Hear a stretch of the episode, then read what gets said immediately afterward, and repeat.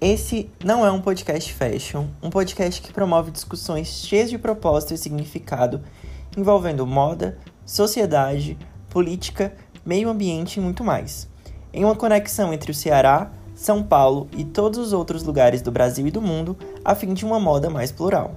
Oi, pessoal! Estamos começando mais um episódio, nosso 28º episódio. Estamos muito animados por estar com dois convidados que também são criadores de conteúdo, pensadores sobre moda, que são o Renner Oliveira e o Gabriel Fusari, que o Gabriel, inclusive, já esteve uma vez aqui com a gente. Seja muito bem-vindo de volta. E queria agradecer vocês por estarem aqui. Muito obrigada por dividirem as plataformas com tantas reflexões pertinentes, necessárias com a gente. Então, sejam muito bem-vindos, podem se apresentar, dar um oi. Obrigada por estarem aqui. Oi, gente, boa tarde, tudo bem? Como vocês? É uma honra estar aqui de volta, contribuindo e trazendo bastante informações e também coletando muita informação aqui com o pessoal do Não é Moda e também com o Renner. Boa, boa tarde, Renner. Boa tarde, pessoal. Oi, tudo bem? Então, é, eu sou René Oliveira, sou de Natal, sou jornalista, sou especialista em comunicação, marcas e consumo e nos últimos meses eu comecei a trabalhar na plataforma Nordeste, que é uma plataforma que reúne os criativos dos nove estados que fazem parte da região Nordeste. E estamos envolvidos nesse mega projeto que é de fortalecimento de marcas e estou muito animado de estar aqui com vocês. Do Não é Moda, que é um portal também que eu amo acompanhar. Eu quero muito agradecer em nome da nossa comunidade a participação de vocês. E eu adoraria saber para a gente começar nosso episódio, para que a nossa comunidade conheça melhor vocês, como foi o processo para que vocês entrassem nesse processo de serem criadores de co conteúdo, né? De transformarem o Instagram de vocês em plataformas de comunicação, de conscientização e de informação de moda. É, eu e a Rafa, a gente está desde 2020 no, no Não é Moda e a gente sabe a luta que é ser produtor de conteúdo independente. E sempre que a gente pode, a gente deixa as nossas portas abertas para ouvir, colaborar com outros criadores de conteúdo. O, o Fusari já se apresentou outra vez, mas acho que vale a pena ele se reapresentar. E o Renner também. Então, acho que a gente podia começar por aí, ouvindo o, a jornada de vocês como criadores de conteúdo. Então, vamos lá. Sou Gabriel Fusari, tenho 22 anos, daqui a uns dias vou fazer 23 anos, no dia 12, tô animado eu tenho produzido conteúdo na internet sobre moda assim que comecei a me interessar por moda, foi em 2011. Só que eu comecei a profissionalizar, vamos dizer assim, acredito que em 2019.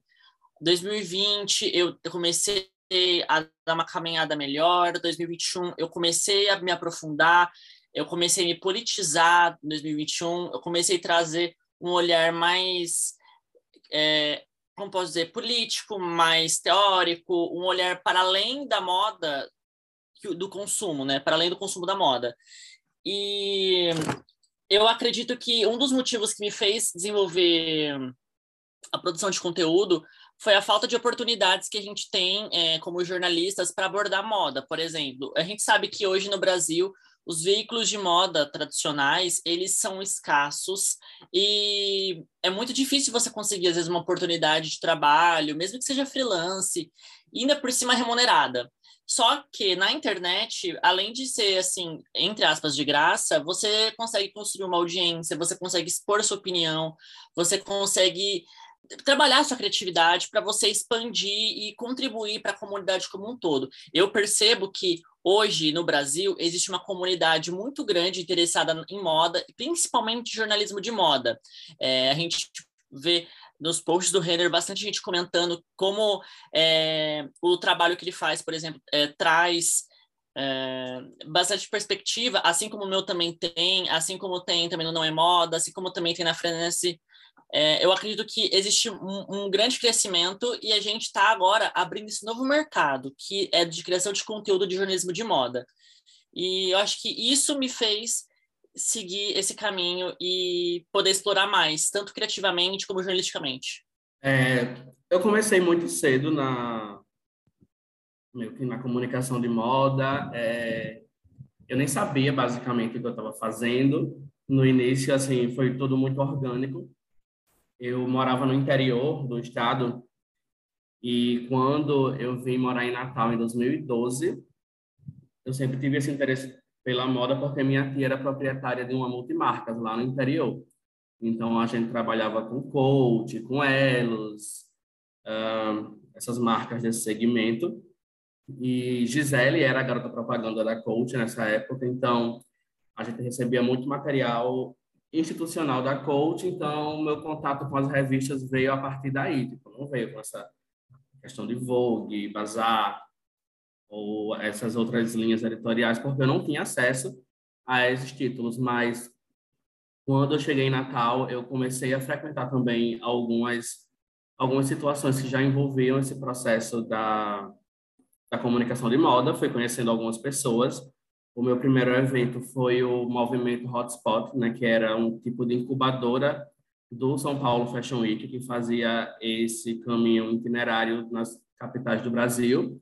E quando chegou aqui em Natal, foi no Teatro Riachuelo, e um amigo meu, que trabalhava no teatro na época, falou que o Paulo Borges ia estar aqui em Natal e tudo mais, era do Bertolini. Então aí eu fui para lá e conheci a pessoa que me deu a primeira oportunidade de trabalho, né? Me convidou para escrever para o portal dele, um portal de moda aqui em Natal. E assim eu fui indo, né, até chegar em 2015, onde comecei a cursar jornalismo. Me formei em 2018, peguei o diploma em 2019, em 2019 também já comecei a minha pós-graduação e eu tive que voltar para o interior a trabalho. Fui convidado pela prefeitura da minha cidade para trabalhar na comunicação de lá. Então, como eu tinha acabado de me formar, e aqui em Natal a gente não tinha tantas possibilidades para comunicação de moda e até na comunicação em geral, como a gente bem sabe, que não é algo tão aberto com tantas oportunidades. Então, naquele momento, eu tinha algumas contas de redes sociais para empresas que eu fazia, mas nada era muito certo. Então, quando a prefeitura me chamou, eu resolvi ir, mesmo não sendo da minha área, mas quando cheguei lá também comecei a fazer a parte de comunicação de uma rede de supermercados então, em paralelo a isso, continuei minha pós-graduação e senti a necessidade de voltar a falar sobre moda. Porque como eu sempre escrevi para outras pessoas, eu sempre ficava meio que nos bastidores.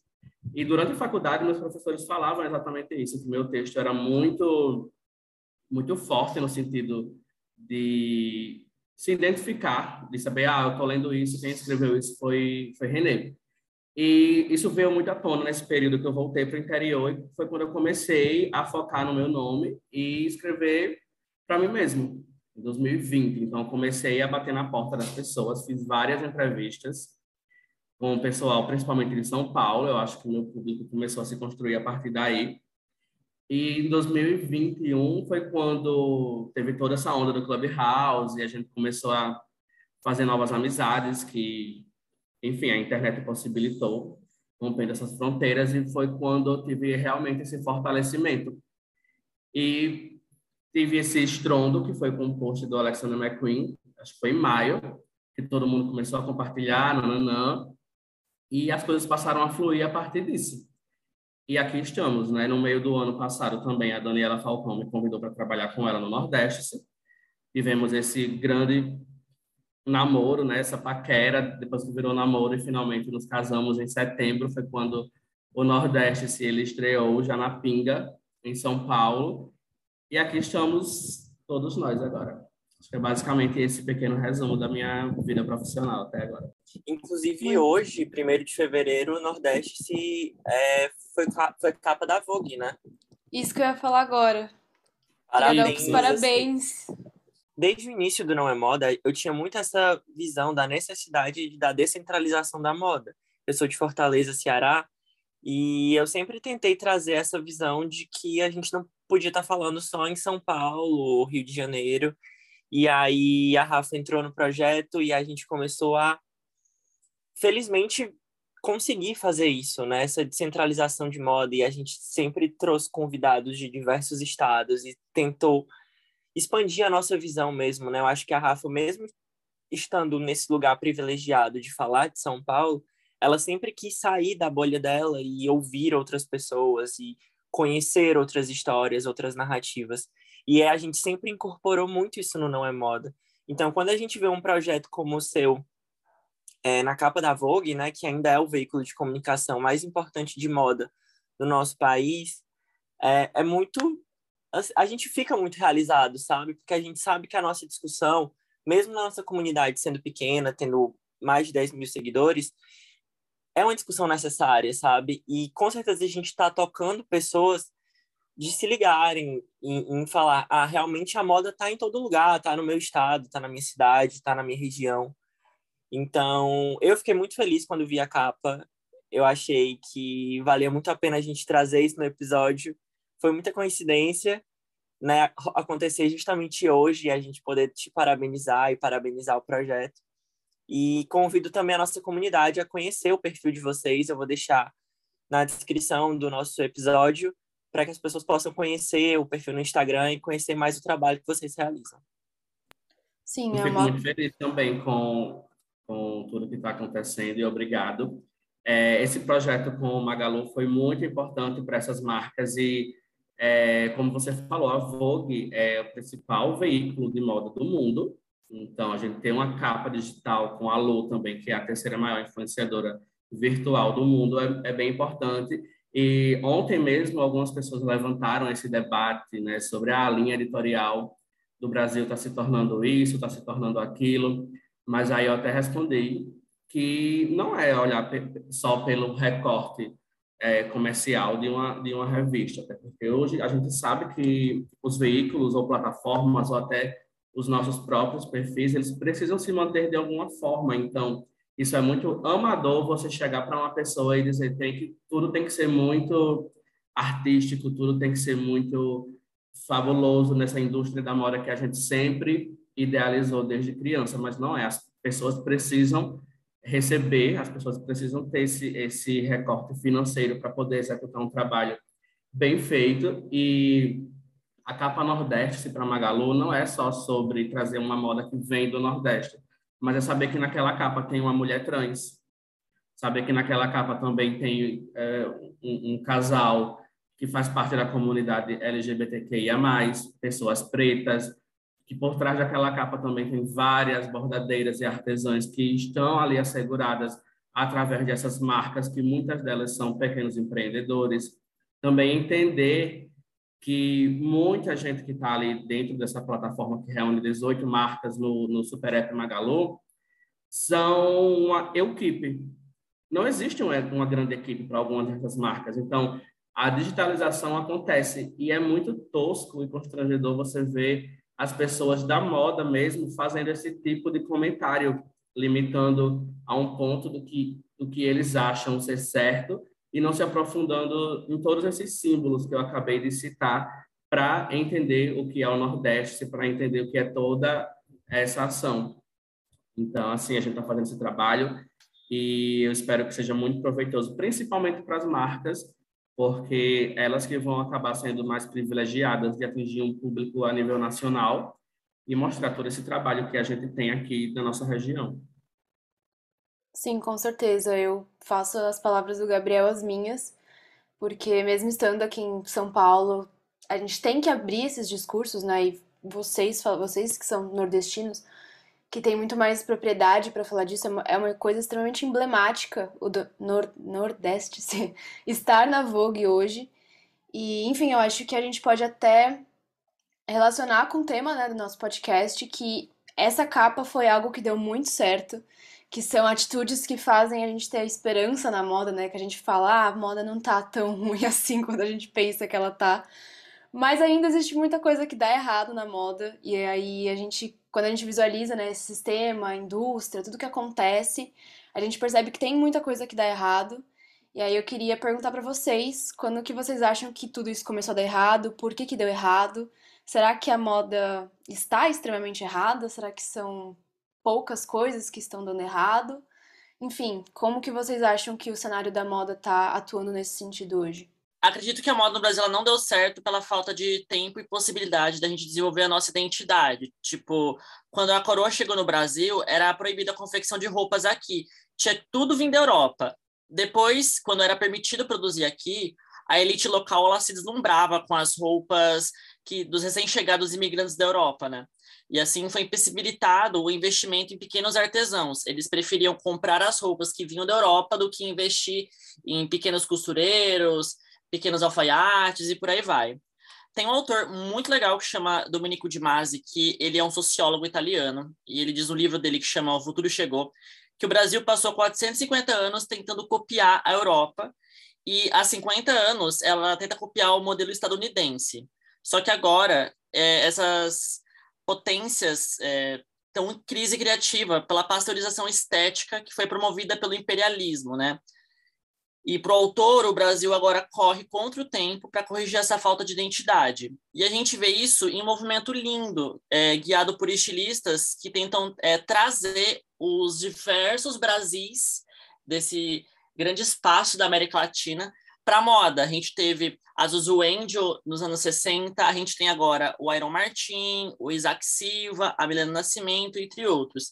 Então, em um breve resumo, eu acho que a moda ela carrega ainda aquele DNA elitista de quando a coroa veio para o Brasil, de quando os, os, a classe média, e a classe média não, né, mas a elite do Brasil preferia ser como a Europa, fingir que aqui era uma França Antártica.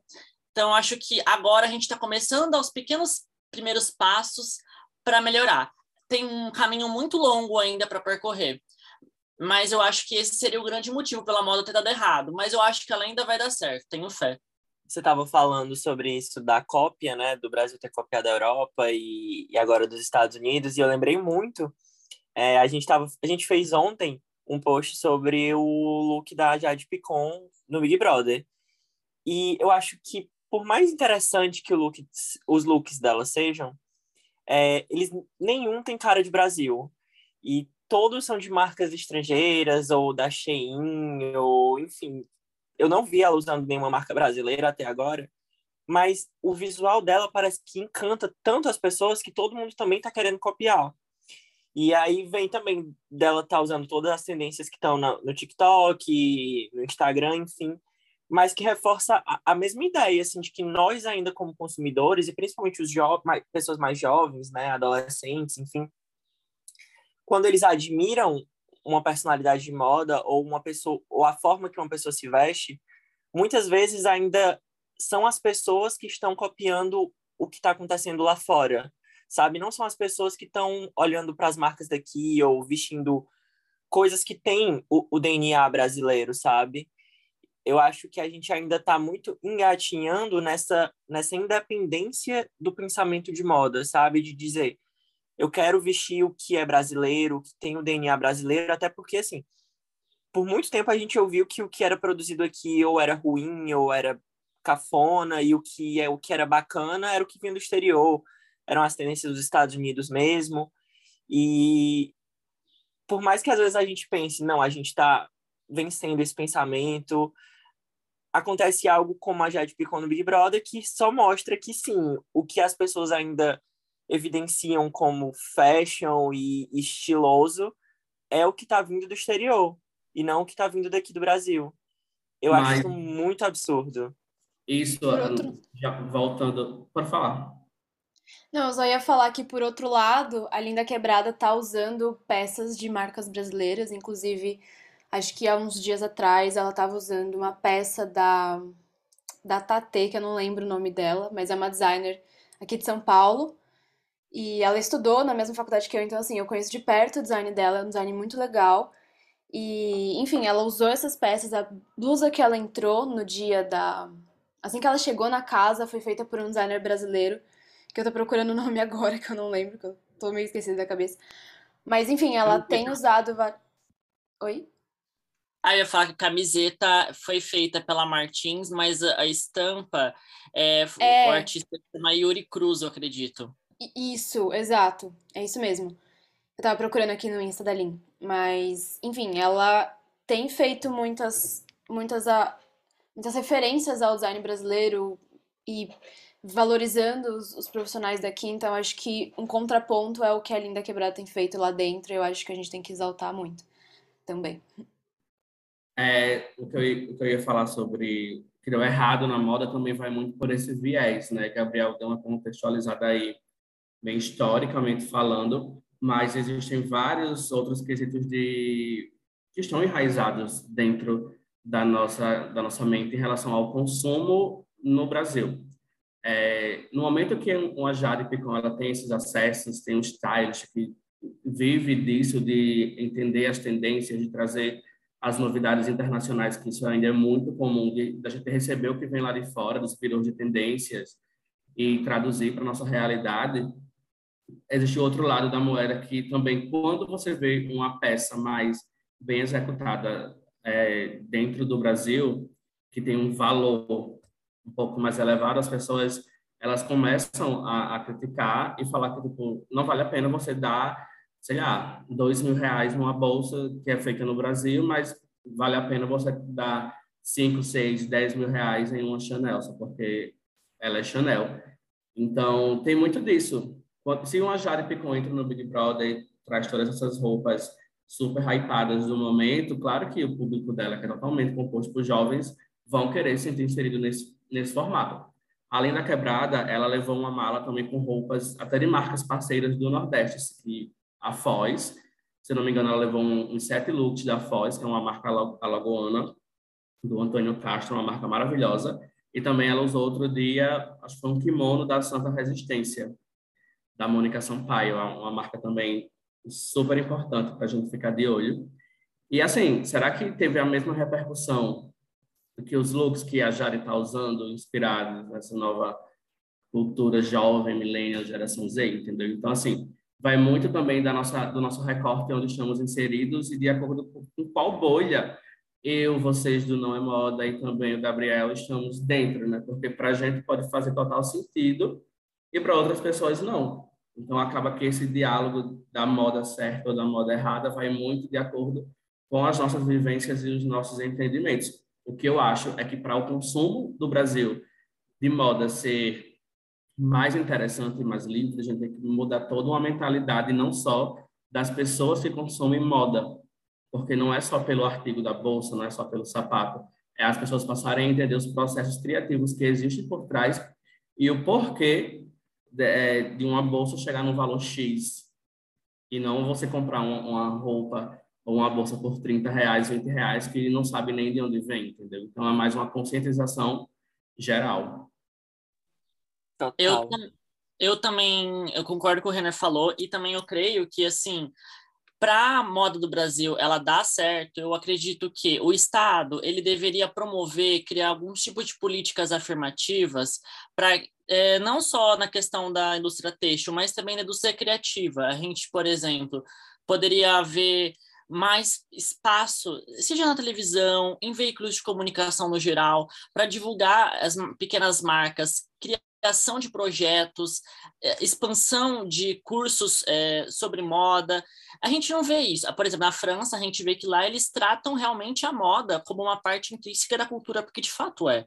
O Brasil, como eu falei, desde, desde sempre, ela nunca olhou a moda com esse olhar mais como arte. É sempre como a parte apenas indumentária, apenas como parte do mercado e nunca como algo que a gente pode usar para comunicar, nunca algo que a gente pode usar para contar a nossa história. E assim, eu sempre dou esse exemplo, mas ele é sempre importante, é do Zoo Angel. Todas as coleções dela, ela contava uma história, né? A gente tem agora a coleção do Iron Martin na no São Paulo Fashion Week, que contou a história dele no Mato Grosso. A gente tem a história da, da Milab, da Milena Nascimento, que conta a história dela é, e da comunidade. Então, eu acho que talvez se a, o Estado ele desse um, um espaço maior, um incentivo, ele desse voz para os pequenos criadores, acredito que seria um pequeno passo, mas muito largo para os criadores e a gente começar a respeitar. Eu creio que, igual vocês estavam falando sobre é, a, a Jade Picon, que é uma It Girl, que é, trabalha muito com marcas gringas, a gente tem isso hoje enraizado na gente, que a marca gringa é boa, mas isso daí veio, na minha opinião, lá para os anos 90, quando o Collor ele abriu para as é, importações, e aí todo mundo que estava cagando para as marcas nacionais e só queria saber das marcas gringas. E aí eu acho que com o tempo, já que nos anos 90 a gente estava com aquela ideia do neoliberalismo, todo mundo queria ser como os Estados Unidos, a gente queria consumir o que se consumia lá fora, e a gente acabou desgastando o produto que era feito no Brasil. A gente tem diversos exemplos, diversas marcas, acho que tem a Yes Brasil, a gente tem até em carro que é o caso da Gurgel, que por conta dessa abertura de mercado acabou fechando a fábrica. Então eu acho que no decorrer da história do nosso país, parece que todo o pequeno criador no Brasil, ele é boicotado pelo Estado, sendo que ele deveria ser incentivado pelo Estado a produzir mais e mais do que isso, incentivar o público brasileiro por meio de propaganda, por meio de ações afirmativas, a consumir o que é feito aqui. Eu acho que talvez esse seja o passo para a gente começar a melhorar a moda agora, refletindo com o que o Renner e que a Leila e o Gabriel trouxe. E é muito paradoxal, assim, se a gente parar para pensar, que a gente vive num país que é um polo têxtil, que a indústria da moda movimenta muito dinheiro, e eu acho que você tocou exatamente num ponto que me fez pensar no cenário aqui do Ceará, sabe? Aqui a gente tem muitas indústrias de confecção. E, e é, produ é produção em larga escala mesmo, assim, é muita roupa sendo produzida todos os dias, mas são roupas que são cópias, cópias de outras marcas, cópias de outras tendências e não tem esse viés criativo mesmo, sabe? É, são roupas que vendem muito, que vão aí pro, pro sudeste, pro sul, para outras regiões do país, mas que não tem um viés criativo, sabe? Não tem um DNA. Parece que a gente vive constantemente num paradoxo, porque, tipo, essas marcas que estão copiando e produzindo em larga escala estão lucrando muito, enquanto quem está indo para um, um lado mais criativo e, e tentando trazer o seu próprio DNA acaba jogada aos leões mesmo, né? Assim, tendo que vencer todos os dias para vender suas peças, para estar tá inserido nos, nos movimentos de, de moda da sua região, enfim. É muito paradoxal quando a gente pensa nisso, assim, nessa questão econômica mesmo e de produção de moda no nosso país. Desculpa. É, só para complementar, também, Gabriel, vai muito nessa questão do a gente passar a entender o consumismo de roupas e a temática moda, que eu acho que ainda tem muita é, é, esse atrito entre as duas coisas que hoje eu consigo enxergar totalmente diferente, né? Tem quem consuma moda e tem quem apenas compre roupas. Então, é, Fortaleza realmente é um polo gigantesco, assim, as marcas que, que existem também, tipo marcas de moda e marcas de, de roupas, assim, é algo incrível. E também temos que nos atentar a esses pontos, porque voltando é, não é quem, sei lá, um David Lee da vida que faz um crochê impecável, é, vai ter o mesmo cliente da menina que compra nessas roupas das pessoas que fazem provador, que é uma venda mais rápida, que tem um crochê que a gente não sabe de onde vem, que às vezes não sabe nem se é crochê. Então, existe toda essa diferença e eu acho que a gente tem que focar dentro dos nossos, das nossas plataformas em elevar esses criativos de moda mesmo, sabe? Eu acho que a gente está num período de efervescência, é, um dos últimos criativos que existiu, eu acho, dentro dessa moda mais contemporânea foi o Redkovic. Então, é, é, que a gente pode lembrar como referência de que fez coleções que impactaram, de que tem, tem esse nome, querendo ou não, até hoje, mesmo depois de ter vendido sua marca ou algo do tipo. E como o Gabriel citou, existem novas marcas que estão surgindo e elas precisam realmente do, do, do nosso apoio, é, das nossas vozes, dos nossos alcances. Não é quando você chega e faz, eu fiz aquele comentário sobre as influenciadoras, era mais no sentido de cadê que vocês estão dando apoio também à moda nacional? Não é só sobre você ir porque você é paga, mas você sabe, tem em mente que você precisa fazer também esse outro caminho, fazer esse caminho mais orgânico e, querendo ou não, apoiar o que a gente tem aqui no Brasil. É, recebi várias mensagens também de estilistas ou de outros criadores que botaram suas questões e a gente teve um debate super bacana de buscar um entendimento, mas ainda falta muito isso, sabe? De você saber diferenciar o que joio do trigo dentro da indústria da moda. Sim, com certeza. E tem essa, essa, muito essa questão da diferenciação social, né? Que a gente sempre passou, a gente sempre viu muito. Inclusive, o Renner tem um post que fala sobre essa geração dos jovens que estão fomentando, estão contribuindo para essa ostentação e para essa glamorização da ostentação, né? E que há muito tempo a gente já está acostumado com a moda ser usada como esse, diferenciação, é, esse meio de diferenciação social. E essa questão do fast fashion, por um lado, que a gente sempre fala muito aqui no Não é Moda de não demonizar totalmente fast fashion, porque ela de fato traz alguma algum pertencimento, entre aspas, né? E eu acho que isso também é outro ponto que fez a moda dar errado, né, de certa forma, porque a gente se acostumou muito com, com essa baixa qualidade, de não valorizar o, o que é manual, igual a gente estava falando agora, de talvez a gente está tão acostumado com os baixos preços que quando a gente vê uma peça que realmente vale aquilo que a gente deveria pagar, a gente acha muito caro e fala, nossa, mas isso é um absurdo de caro, sendo que é aquele preço que deveria ser, a gente deveria estar acostumado com aquele preço. E aí também vem toda uma questão sistêmica de que o nosso país, que não tem as condições, enfim, é todo um. É uma cadeia enorme, né, de problemas. Então, acho que tem muito a ver disso também. Não, sobre essa questão dos jovens e desse movimento de ostentação, eu acho que no fim do ano passado eu vi um post que falava sobre essa tendência. Eu não sei se o nome é esse, mas quando eu vi, se referia como old money, e acho que é como o TikTok tá falando também, enfim. E eu achei muito bizarro, porque tipo assim, eu nunca tinha prestado atenção nessa, nessa forma de se vestir. Mas depois que eu vi esse post, eu vi em diversos outros lugares pessoas se vesti vestindo assim, sabe, em séries, em filmes, assim, coisas bem atuais e, e coleções que estão sendo lançadas que parece que estão bebendo dessa fonte do old, old money, sabe?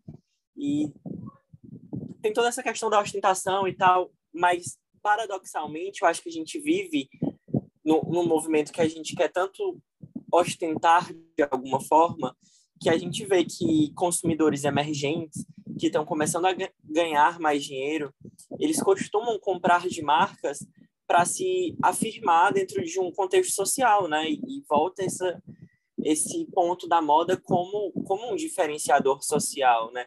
Se você vai numa loja de roupas é, mais baratas, você vai encontrar peças que são cópias de outras marcas, que são cópias da Gucci ou da Adidas, enfim, porque constantemente a gente parece que está em busca de pertencer aos lugares e quer utilizar a moda como ferramenta para isso, sabe? Para ostentar, mesmo que a gente não possa, ou sabe, para se encaixar de alguma forma. Eu acho que isso me incomoda na moda, sabe? Essa, essa necessidade que a gente tem em utilizar dela como um diferenciador social mesmo, sabe? Isso me incomoda muito. Eu acho que é uma das coisas que mais continuam dando errado na moda, sabe? Porque parece que isso não muda e não vai mudar de forma nenhuma que, é que vocês acham? É muito a questão também do sentido de posse, né? Que a gente é, acostumado desde muito cedo a ter uma condição que mostra o status social em relação a ah, estou trabalhando e eu comprei um carro, estou trabalhando e comprei um apartamento e com a moda não seria diferente, né? Se você está por aí com sua roupa de grife, seja uma bolsa, um sapato, um acessório, ou até mesmo esses artigos de de linha inicial, né, que são os perfumes e tudo mais, você se sente pertencido, com esse pertencimento dentro da roda social. E é, é, mostra muito como o consumo ainda é um termômetro para que a gente se, tenha essa visão de eu cheguei lá ou eu consegui, porque o dinheiro ainda faz muito isso dentro da, dessa indústria. E toda a minha questão com essa publicação que eu fiz da ostentação dentro da moda é sentia falta de, de profundidade dentro do que aquela marca pode oferecer, né? Eu até falei sobre a bolsa de toalha, né? Tipo, para muita gente aquilo é um, uma grande futilidade, mas a gente que trabalha com isso entende, sabe que existe algo além de, de abrir uma caixa e ficar super surpreso, né? Assim, entre aspas, que a, dali saiu uma bolsa de outro mundo que eu precisava daquilo para viver senão eu não conseguiria ir além. Então, é, é, é to, todo esse movimento espalhafatoso dentro da ostentação que chega a incomodar, porque as pessoas não estão ali contando, é, enfim, dando um, um serviço, trazendo uma história, mostrando um porquê uma bolsa tem aquele valor, porque aquela marca se tornou aquilo. É tudo muito raso, assim, tipo, não traz uma profundidade que a gente sofre pelo outro lado de tentar entender e mostrar para as pessoas como a moda realmente funciona, né? O porquê da, daquilo ser aquilo mesmo. Então, eu acredito que assim, a moda, ela como a origem dela, do como a gente conhece, é da, acho que da corte francesa, se não me engano, e depois ela foi se adaptando, né, como um diferenciador de classe, é, ela acabou criando uma cultura que a Maria da Conceição Tavares, que é uma professora de economia, ela fala assim que é, as classes altas é, é, é, boutique e as classes baixas é, é, a grande confecção e que vai ser assim por um bom tempo, né? E a confecção ela vai é, acabar olhando para o que vende, se vende na boutique, vai acabar copiando. É, acho que o Jorge Zimmel ele fala sobre isso parafraseando o Adam Smith com a teoria do gotejamento, que é o trickle down, que ele fala assim que como a elite ela acaba criando é, o senso de bom gosto e a gente vive num sistema capitalista, repara, onde sempre o rico ele é, é o que sabe o que está fazendo, né? Acaba se criando esse senso tipo de vira-lata que tipo assim, olha, aquela pessoa que é super rica se veste super bem, aquela pessoa que é super rica é super inteligente, aquela pessoa super rica é, é transuda. Então eu vou é, acabar me copiando e aí acaba que as tendências elas vão se atualizando com mais rapidez. Eu acredito que assim, com enquanto a gente vive numa sociedade aonde o sistema econômico ele trabalha pela escassez e tipo assim, é, a, a população mais rica sempre vai querer se, se diferenciar daqueles que eles consideram inferiores a eles, a gente vai ter sempre esse problema. E, assim, sinceramente, eu acredito que esse, esse probleminha específico a gente nunca vai conseguir mudar. Eu acho que é, a gente já teve várias experiências no mundo que é, trouxeram essas perspectivas, né, de tentar é, deixar tudo uniforme, tirar da moda essa questão de diferenciação de classe, né? A gente teve a, a moda feita é, na União Soviética, a gente tem a, a moda produzida na Coreia do Norte, a gente tem é, diversas experiências na qual a moda ela serve tanto como uma expressão cultural, como uma expressão indumentária no geral. Só que assim, acredito eu que enquanto a gente estiver nesse sistema, esse modelo sempre vai existir e sempre vai haver opressão por meio dele, sabe? Eu acho que sempre vai haver essa questão de tipo a moda ser um instrumento de, de, tipo assim, você acabar oprimindo. Porque assim, eu não sei vocês, mas eu já é, tipo, passei uma situação que, numa escola, onde a professora, ela sofria bullying dos alunos porque ela se vestia mal. Ela é, usava colete, usava sandália bela, calça agarrada, e os alunos, eram um colégio de elite, eles agrediam ela verbalmente, fazendo que ela chorava em sala de aula. Então, tipo assim, é, a gente vê que a moda, ela não é só apenas um instrumento de diferenciação. Às vezes ela pode ser um instrumento de opressão.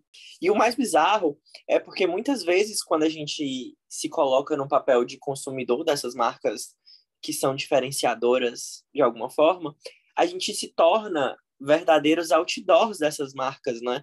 Porque assim, é uma blusa da Adidas é o símbolo enorme da Adidas na frente, ou uma bolsa da Prada, tem bolsas da Prada que o símbolo da Prada é maior do que a bolsa. E, e como o, a nossa mente funciona decodificando isso, porque, por exemplo, uma, uma blusa da Adidas, é, às vezes as pessoas falam assim, nossa, como você tá, como você é estiloso, ou como você se vestiu bem, com pessoas que estão basicamente utilizando uma blusa, t-shirt que tem um símbolo da Adidas enorme na frente. Tipo, em que momento a gente associou essa ideia de que a Adidas ou a Nike ou a Vans, enfim, os símbolos delas em, em camisetas comuns, em t-shirts, transformam aquelas peças em estilosas, sabe? Tipo, é a mesma peça, a única diferença é o símbolo que está lá exposto de forma enorme. E aí a gente coloca essas pessoas como estilosas ou como elas se vestem melhor, ou... enfim, é muito absurdo, sabe? É aquele famoso também ela é estilosa ou ela só é magra? Tipo, que a gente vê isso acontecer principalmente com pessoas magras, né? Então, supermodelos, influenciadoras, então cria aí outra, outra discussão também. Ela é estilosa ou ela só é sei lá, rica e magra. Então. É, pessoal. É, já no perfil do Gabriel, a gente encontrou um outro post que vale o comentário, que analisa o motivo de as roupas dos desfiles serem consideradas estranhas. É, será que o fato de muitas apresentações de moda serem incompreensíveis para uma grande quantidade de pessoas e de muitos desfiles permanecerem com esse pensamento de serem eventos exclusivos acabam fazendo com que a compreensão de moda como um todo também seja excludente? O que, que vocês acham?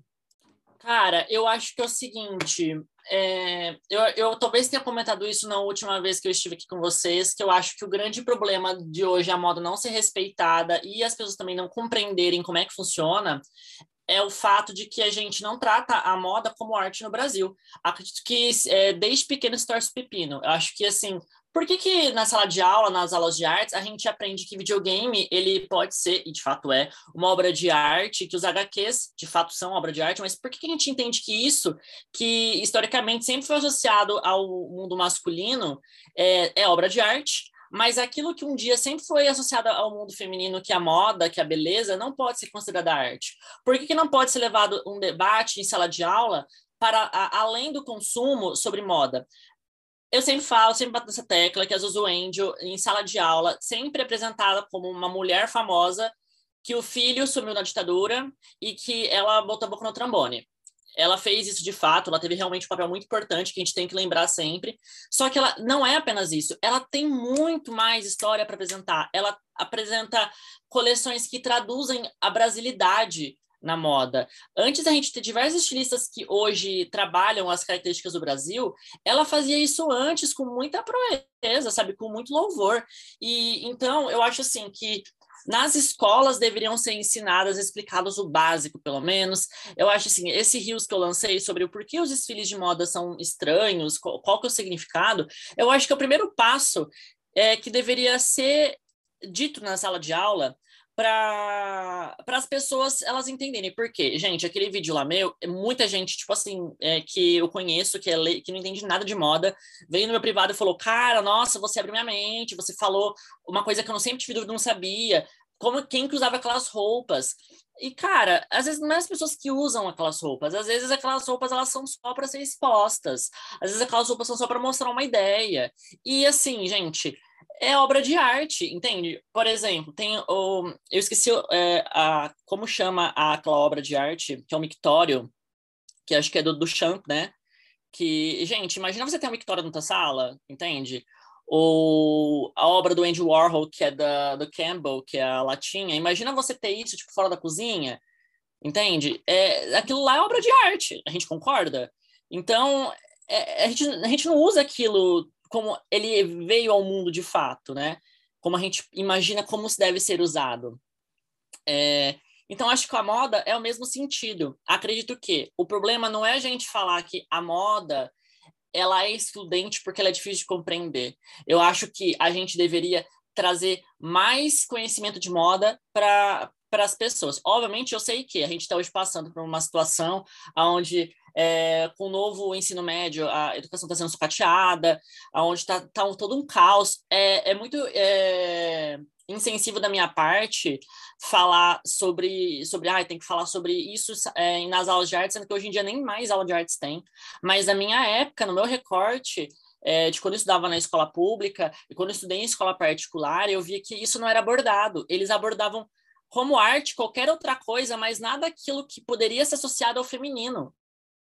Era sempre o que era o que sua origem era sempre atrelada ao masculino. A música era foi atrelada ao masculino, a pintura foi atrelada ao masculino, o teatro foi atrelado ao masculino, entende? Então acho assim que a gente tem esse grande dilema ainda para tratar. Acho que Mas Gabriel, você não acha que isso também tem a ver no sentido das pessoas ainda acharem que a moda é algo é, passageiro, algo que, que a gente não consuma? No sentido de arte como um quadro que a gente coloca na parede e fica ali a vida toda. Então, as pessoas ainda têm essa visão de que a moda é descartável, na verdade. A palavra era essa que eu queria falar. Você acha que tem a ver? Cara, eu acredito que sim. Porque é aquela coisa, a gente sabe que a gente tem aquela ideia de modinha, né? Ai, aquilo é modinha. Mas olha, vamos dar, vamos dar um exemplo. É, Alexander McQueen, Zuzu Angel, a gente tem é, diversos artistas, é, Elza Schiaparelli agora é, também, a gente tem esses artistas, eles criaram moda que contam uma história de um momento, que contam uma narrativa de algo que aconteceu.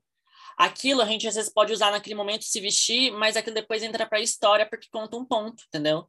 Acho que a gente tem que pensar na arte não só como algo que a gente coloca na parede para a gente admirar. Acho que a gente tem que pensar a arte como um retrato de uma ideia é, do que passa, do que se passa no momento. A gente tem o Guernica que fala sobre a Guerra Civil Espanhola e a gente tem aquela coleção que a Zuzu Angel fez, é, que ela desfilou em Nova York, que fala sobre ditadura militar. As pessoas usaram aquelas roupas? Usaram. Mas hoje em dia não se usam mais. Mas ela está no museu, exposto, para a gente compreender o que acontecia naquele momento.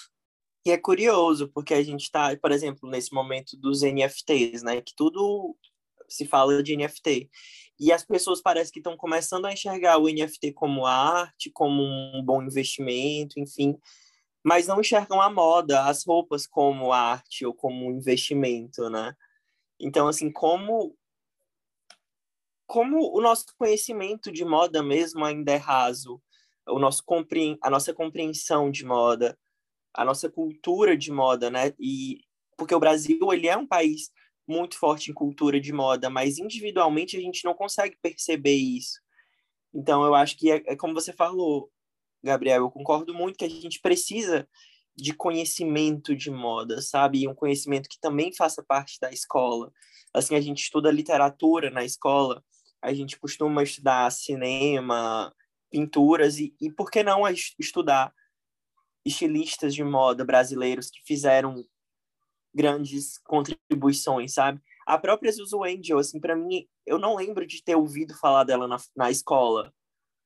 É, nem de nenhum outro grande estilista ou designer brasileiro ou internacional, sabe? O meu contato com moda sempre foi pelos meios de comunicação e não pela escola. Tanto que eu nunca durante toda a minha vida, assim, infância e adolescência, eu não, não enxergava a moda como um elemento cultural ou de ensino. Eu via como algo que estava atrelado com entretenimento, sabe? Com essa coisa dos meios de comunicação, dos meios de comunicação mesmo. E não como cultura ou, ou algo que a gente possa aprender. É, é muito bizarro essa, essa nossa compreensão mesmo. E eu digo ainda mais, o que é ainda pior, às vezes nas próprias faculdades de moda a gente não tem muito desse ensino. Eu tive aula, eu sou formada em design de moda, para quem não sabe. E no começo, quando a gente tem aula de história da moda, aula de, enfim, moda contemporânea, a gente abrange muito mais Europa e Estados Unidos, sendo que, poxa, a gente está no Brasil, a gente tá, somos designers brasileiros, designers em potencial. Por que, que a gente não aprende sobre as pessoas que fizeram a gente estar tá aqui hoje, aqui no Brasil, sabe? A gente sempre aprende muito sobre Dior, sobre Chanel, sobre Schiaparelli, sobre não sei quem, sei que lá. E nunca sobre Zuzu Angel, por exemplo. Nunca sobre Ronaldo Fraga, sobre Ertkovic, sobre pessoas que fizeram alguma diferença no nosso cenário hoje, sabe? E acaba sendo muito frustrante, porque se isso não acontece na escola, no fundamental, a gente imagina que vai acontecer na universidade, também às vezes não, não acontece, sabe? Então, graças a Deus, a gente, eu tive pessoas, tive profissionais dentro da faculdade que trouxeram esse contato com a moda brasileira, mas não é sempre que acontece, então acaba sendo muito frustrante também nesse sentido. E acaba que também isso só reforça as pessoas que entram na faculdade de moda e dão de cara com essa internacionalização de marcas. Eu conheço muita gente que tipo, tem dinheiro, digamos assim, e ama comprar roupa e faz uma faculdade de moda e só fala em Chanel e Dior, sabe? Então, exato, teve uma outra exato. vez que, uma, que eu comentei sobre o Ronaldo Fraga, a pessoa não sabia nem quem era, e eu fico, meu Deus, qual é o futuro realmente da moda nacional se a gente não eleva os próprios nomes, né? Então, fica realmente mais difícil ainda, voltando até aquela parte do consumo e do valor de peças agregadas, por conta exatamente disso, porque todo mundo vê Chanel como um supra-sumo dentro da moda e não entende que é muito além disso, né?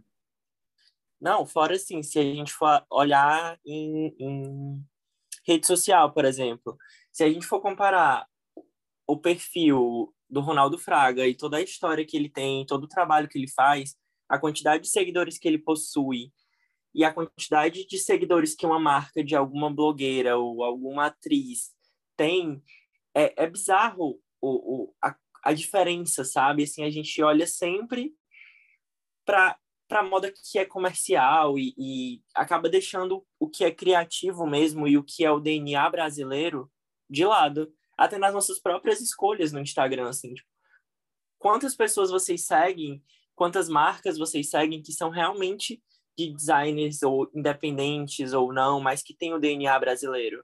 E quantas marcas dessas de blogueira ou influenciadora digital ou atriz, enfim, vocês seguem e acham o máximo e não tem nada de Brasil ali.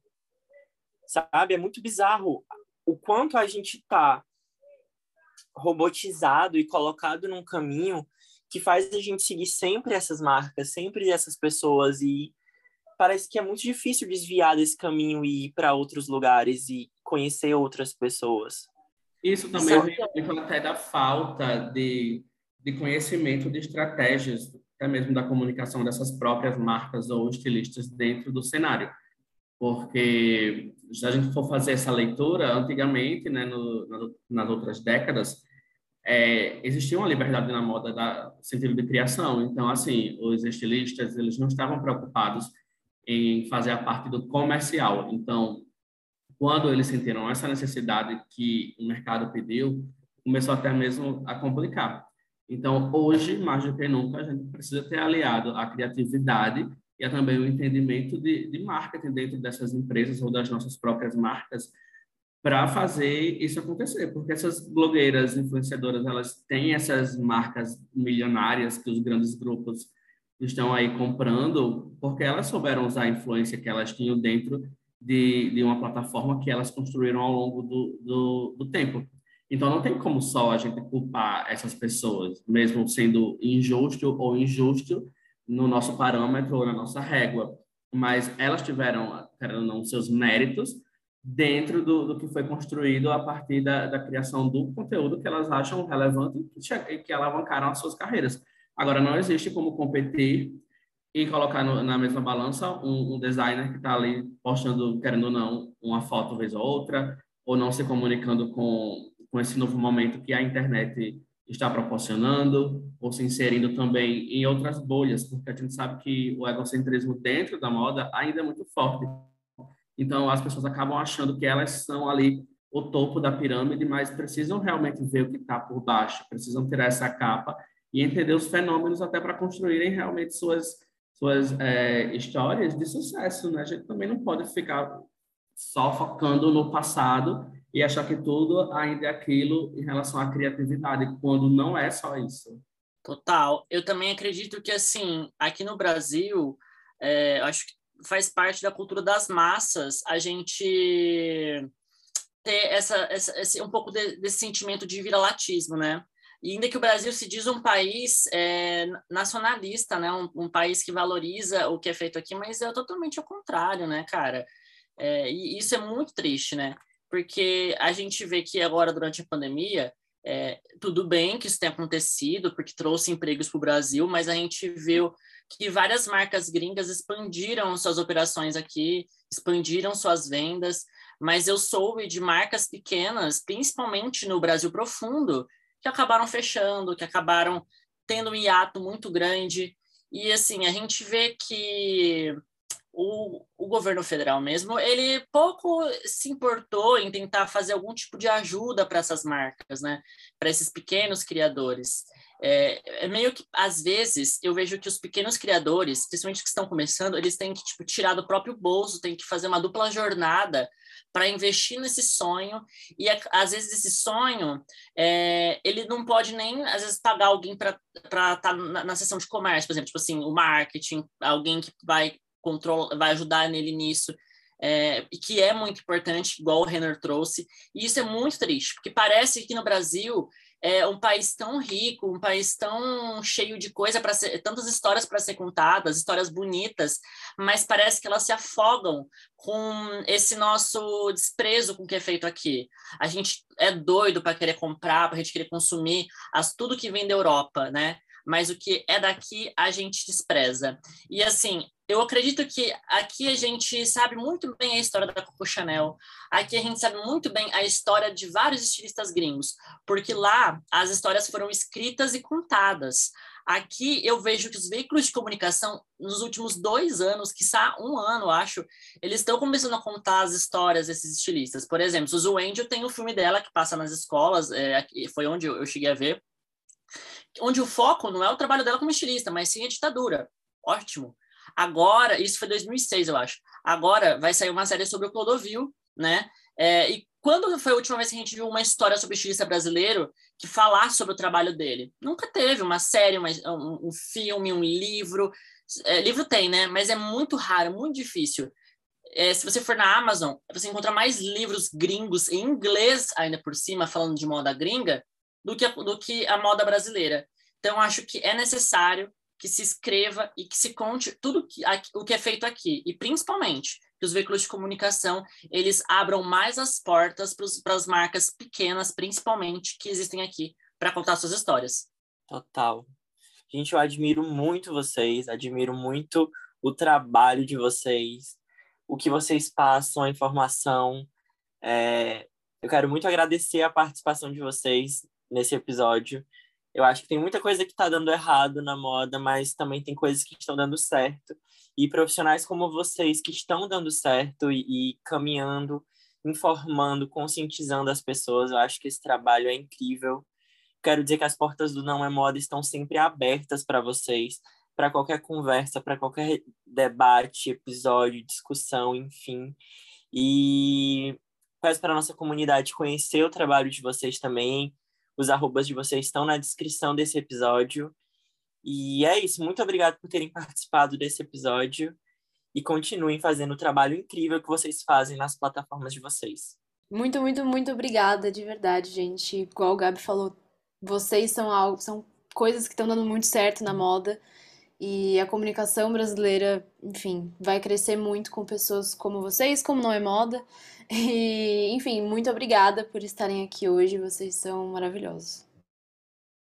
É, eu que agradeço a, o convite e falar um pouco mais sobre a minha história, sobre essa comunicação de moda e dizer que eu também sou fã do trabalho de vocês. Gabriel, a gente se conhece mais um tempo, Gabriel Fusari, e o Não é Moda foi mais para frente um pouquinho, mas eu adoro acompanhar o perfil e eu acho que realmente vamos chegar muito mais longe, principalmente quando a gente faz sentido de ciranda e todo mundo pega na mão do outro. Às vezes a gente vê um comentário ali de um colega que está na mesma realidade que a gente, mas ainda carrega esses estereótipos da moda, do, do, do egocentrismo, como eu falei, não é tão bacana. Eu acho que gente, se queremos falar sobre um, uma nova moda, a gente precisa se desprender também desses locais de fala de superioridade, de achar que um é melhor do que o outro, enquanto a gente está lutando por um único propósito, que é desmistificar toda essa cadeia do consumo e mostrar para mais e mais pessoas o quanto a moda realmente é importante para a nossa sociedade. E é isso, fiquei muito contente do convite, de poder compartilhar com vocês, de poder falar mais sobre moda e fico esperando os próximos, assim vocês queiram. Obrigado, gente. Também faço as palavras do Renner as minhas, agradeço muito o convite. É a segunda vez que eu estou aqui, para mim é uma honra, foi um papo super gostoso. E as portas de meu perfil estão sempre abertas para vocês, do Não é Moda, a Lela, o Gabi, o Renner, inclusive, a gente fez um trabalho juntos tempos atrás. E é isso, juntos venceremos e faremos a moda dar certo sim, porque a moda é arte e ela tem que ser levada para frente como tal. Muito obrigado, gente, novamente. É isso, juntos venceremos. Um abraço, gente. Muito obrigada a todo mundo que ouviu o episódio. Quem também não segue a gente, arroba não é moda no Instagram. E novamente sigam os meninos no Instagram também para acompanhar o conteúdo que eles postam por lá.